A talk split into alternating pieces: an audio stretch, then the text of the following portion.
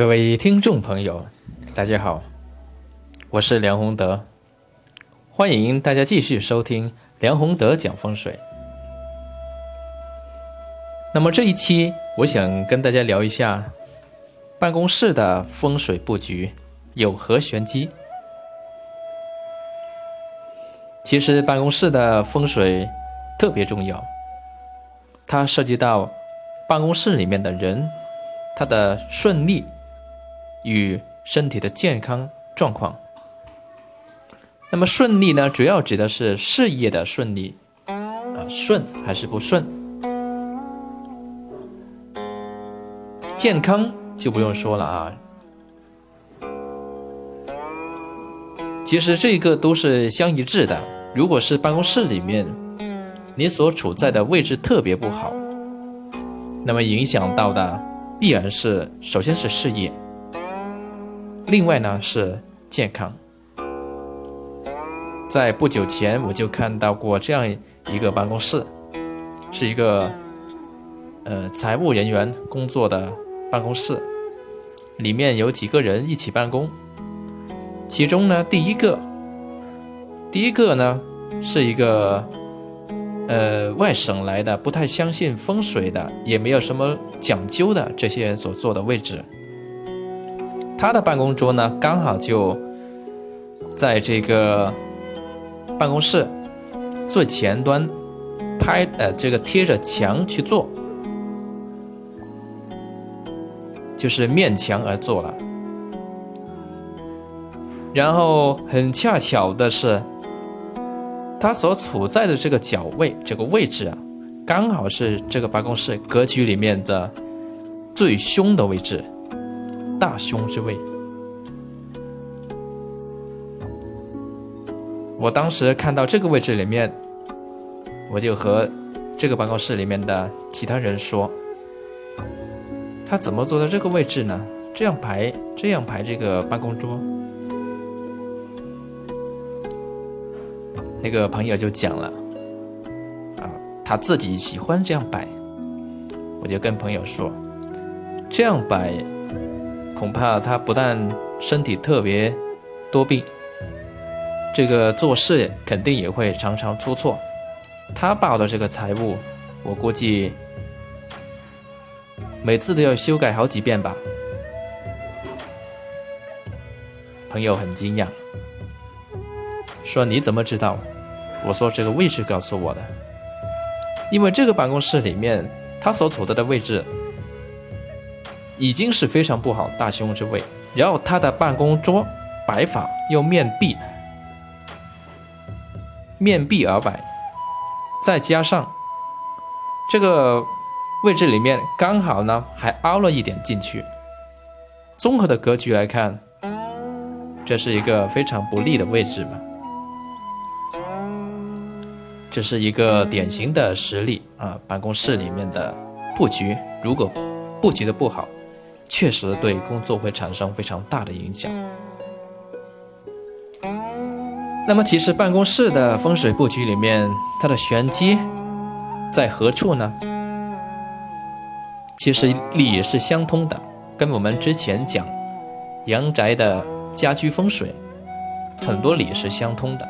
只是办公室，因为它是办公的场所，所以它的取用，也就是用神。要注意的这个地方有点不一样。那么当然，第一个是不变的，就是大门啊，门开何处，门向何处，门吸什么气，这个是必然非常重要的一个位置。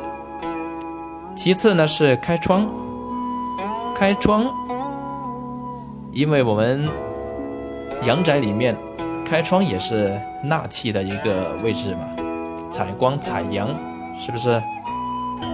如果这个位置开窗，看到的、面对的，或者纳的这个气不好，也是不利的因素。然后呢，非常重要一个位置就是办公桌它的摆位。办公桌的摆位又涉及到两点，其中一点呢是它的位置。就是它的方位摆在何方，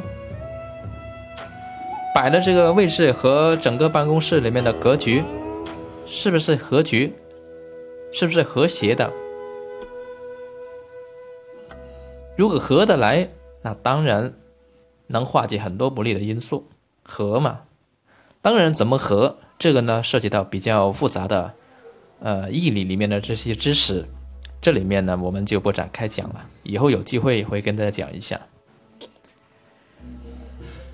再有一个呢，就是办公桌的坐向，一个是摆位，一个是坐向。